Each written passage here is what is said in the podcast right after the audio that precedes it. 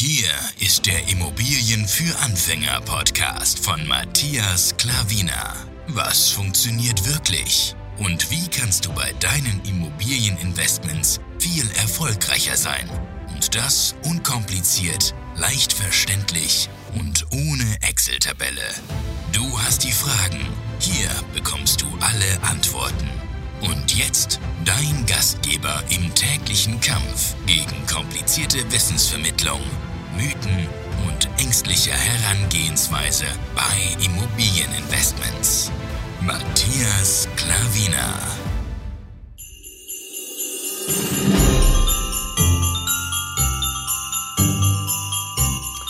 Hallo und herzlich willkommen zu dieser Podcast-Folge.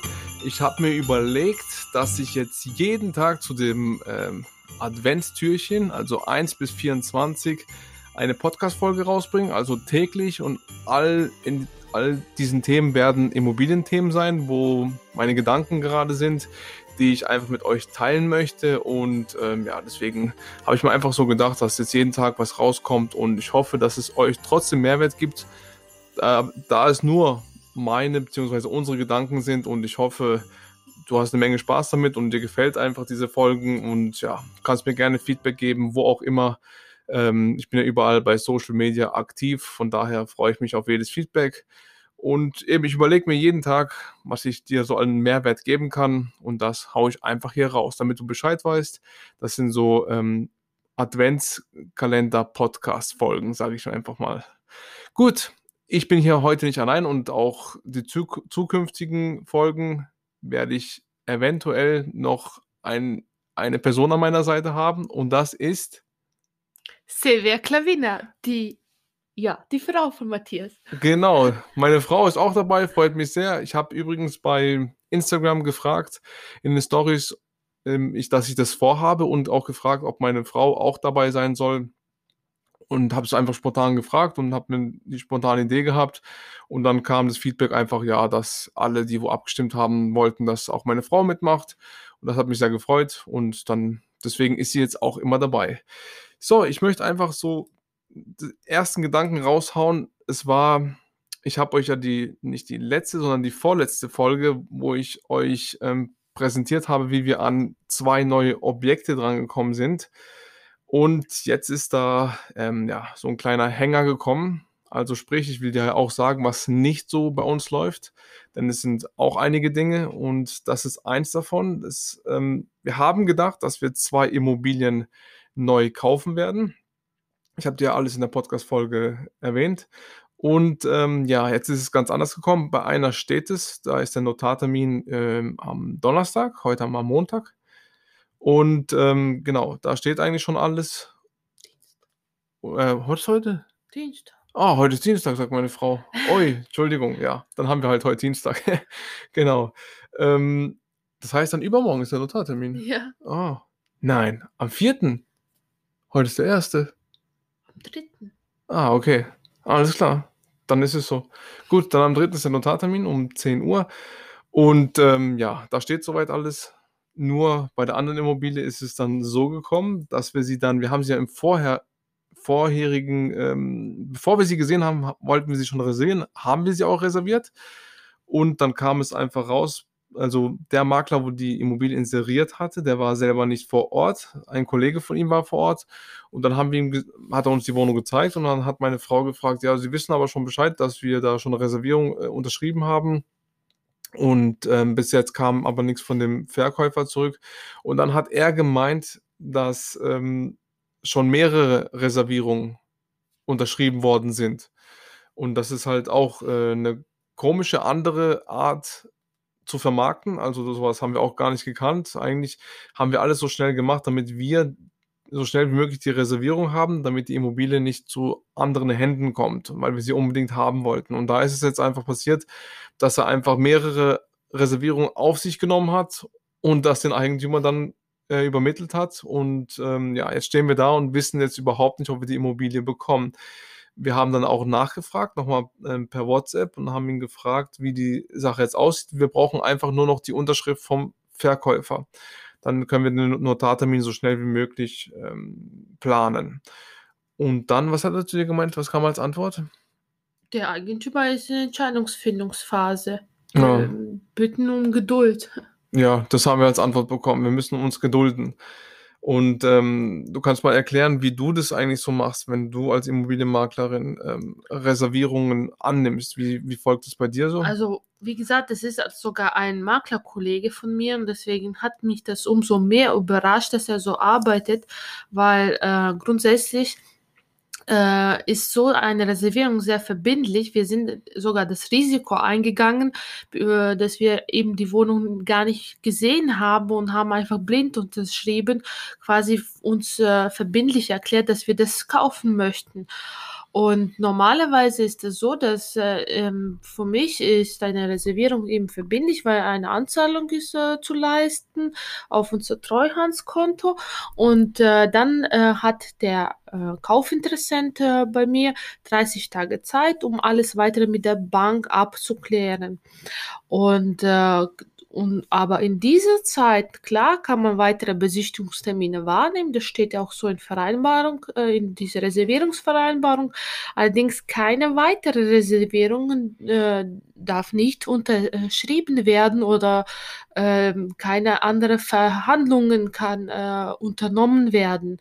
Deswegen ist äh, eben so eine Reservierung bei mir sehr, sehr verbindlich. Also, äh, wie gesagt, da unterschreibt der Käufer, Verkäufer und der Makler, dass alle drei sich an diesen Regeln halten. Und äh, genau, und deswegen hat mich das, wie gesagt, umso mehr überrascht, dass er ähm, irgendwie fünf, sechs Reservierungen vorliegen haben. Dann habe ich gesagt, ja, erstens, äh, wie wird wie kann dann der Eigentümer überhaupt sich entscheiden? Ist es dann ein Wiederverfahren, habe ich dann gefragt, sagt er, Nein, das habe ich mir. Ja, wie soll dann zum Beispiel realistisch gesehen ein Eigentümer, der niemanden vor Ort gesehen hat, für wem soll er sich entscheiden dann?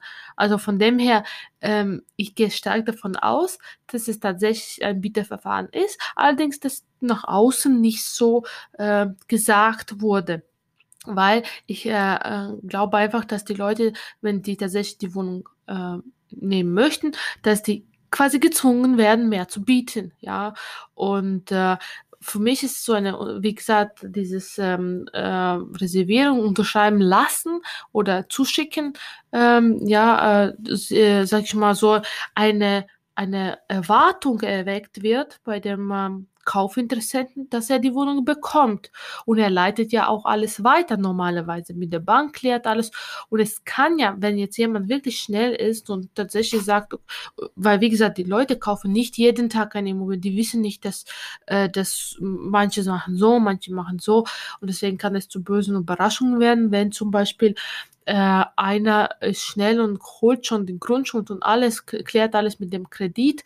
Und dann sagt der Makler, ey Tipette, du kriegst die Wohnung nicht, der hat jemand äh, anderes schon äh, gekauft oder mehr geboten und er hat dann den Kredit auf dem Hals, sag ich mal so, äh, der irgendwann anfängt zu laufen und im Gegenzug keine Immobilie. Und irgendwann, wie gesagt, er muss dann anfangen zu tilgen.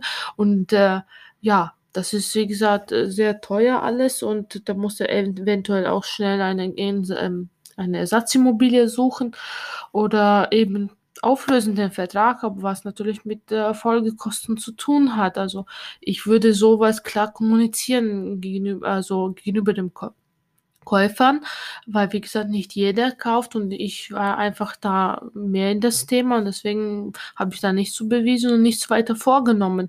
Aber das würde ich klar im Text sagen, ich mal so mit dem Makler ähm, sprechen. Also das, das ist nicht, finde ich, äh, korrekte Vorgehensweise.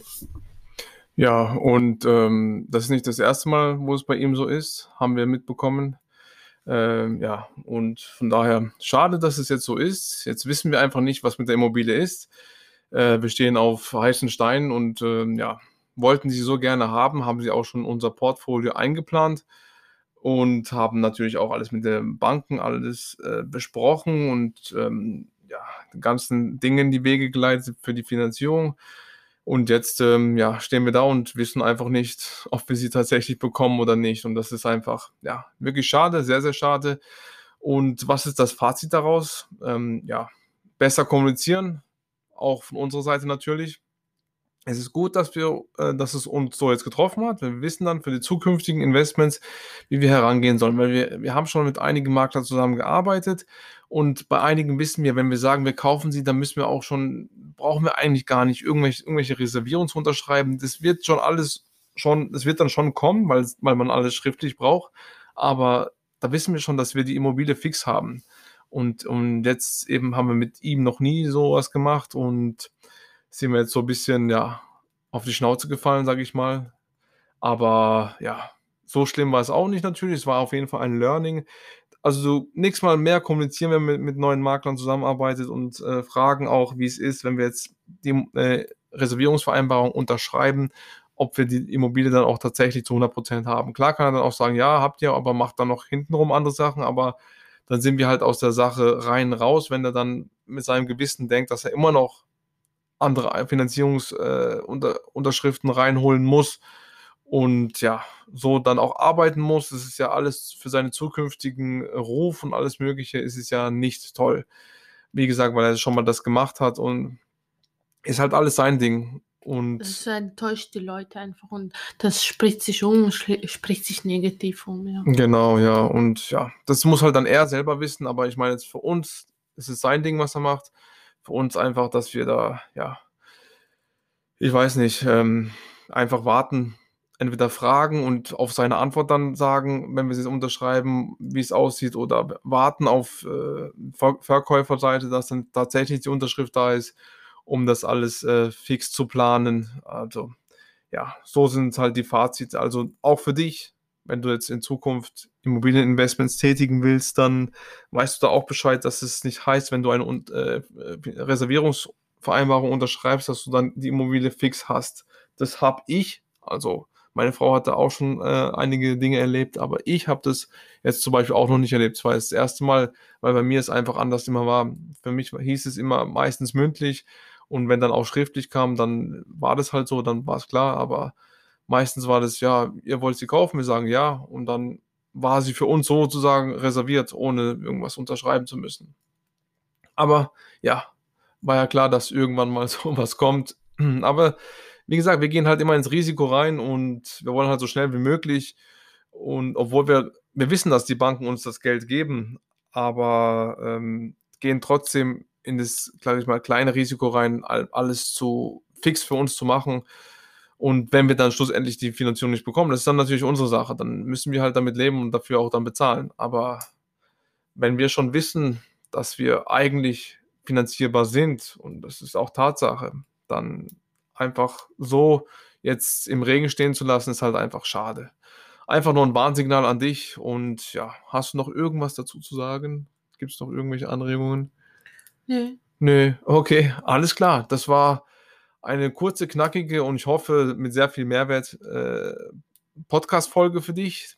Eine erste Adventskalender-Türchen-Podcast-Folge. Ganz langes Wort. Aber ja, ich, es macht Spaß. Jetzt vor allem mit meiner Frau. Danke für dein, dass du sehr eingesprungen gerne. bist, ja. Und ähm, ja, es ist einfach toll, zusammen Videos zu drehen und Podcasts zu machen. Und wie gesagt, wenn euch sowas gefällt, dann könnt ihr mir gerne Feedback geben. Ansonsten auch immer Anregungen, wenn sonst noch irgendwas geändert werden soll oder wenn ihr irgendwelche Themen habt, dann werden wir dies gerne Podcast, YouTube-Video sehr gerne erläutern. Und ansonsten, ja, könnt ihr alles über mich erfahren auf matthias-klavina-akademie.de. Alle Online-Kurse, Coachings oder sonst noch irgendwas. Und mein Langfristprojekt ist auch bald parat. Ich gebe mir Mühe, jeden Tag da voranzukommen, obwohl ich viele andere Dinge gleichzeitig mache. Und aber wenn du Interesse hast, eine einjährige langfristige Beziehung mit mir zu führen, zu deiner ersten Immobilie durchzustarten und ähm, mich an die Hand anzunehmen. Auch meine Frau, ähm, sie wird dann auch parat sein, wenn, sie, wenn es richtig in Details geht und du bei irgendwelchen ähm, Themen wirklich sie auch brauchst, dann wird sie als Joker natürlich parat sein. Ähm, ja, sie hilft sehr gerne und von daher kannst du dir das auch, äh, aber das werde ich auch in die Agenda reinschreiben, dass für die Härtefälle meine Frau dann auch da ist. genau, alles klar. Vielen Dank, dass du hier zugehört hast, für deine Zeit, egal wo du es angehört hast, im Audio, im Auto, zu Hause, beim Geschirrwaschen oder beim Rasieren oder beim sonst noch was. Keine Ahnung. Auf jeden Fall vielen Dank für deine Zeit, für deine Ohren Und ich freue mich, wenn du morgen, zweite Türchen, wieder dabei bist. Dein Matthias Klaviner und Silvia Klaviner. Ciao. Tschüss.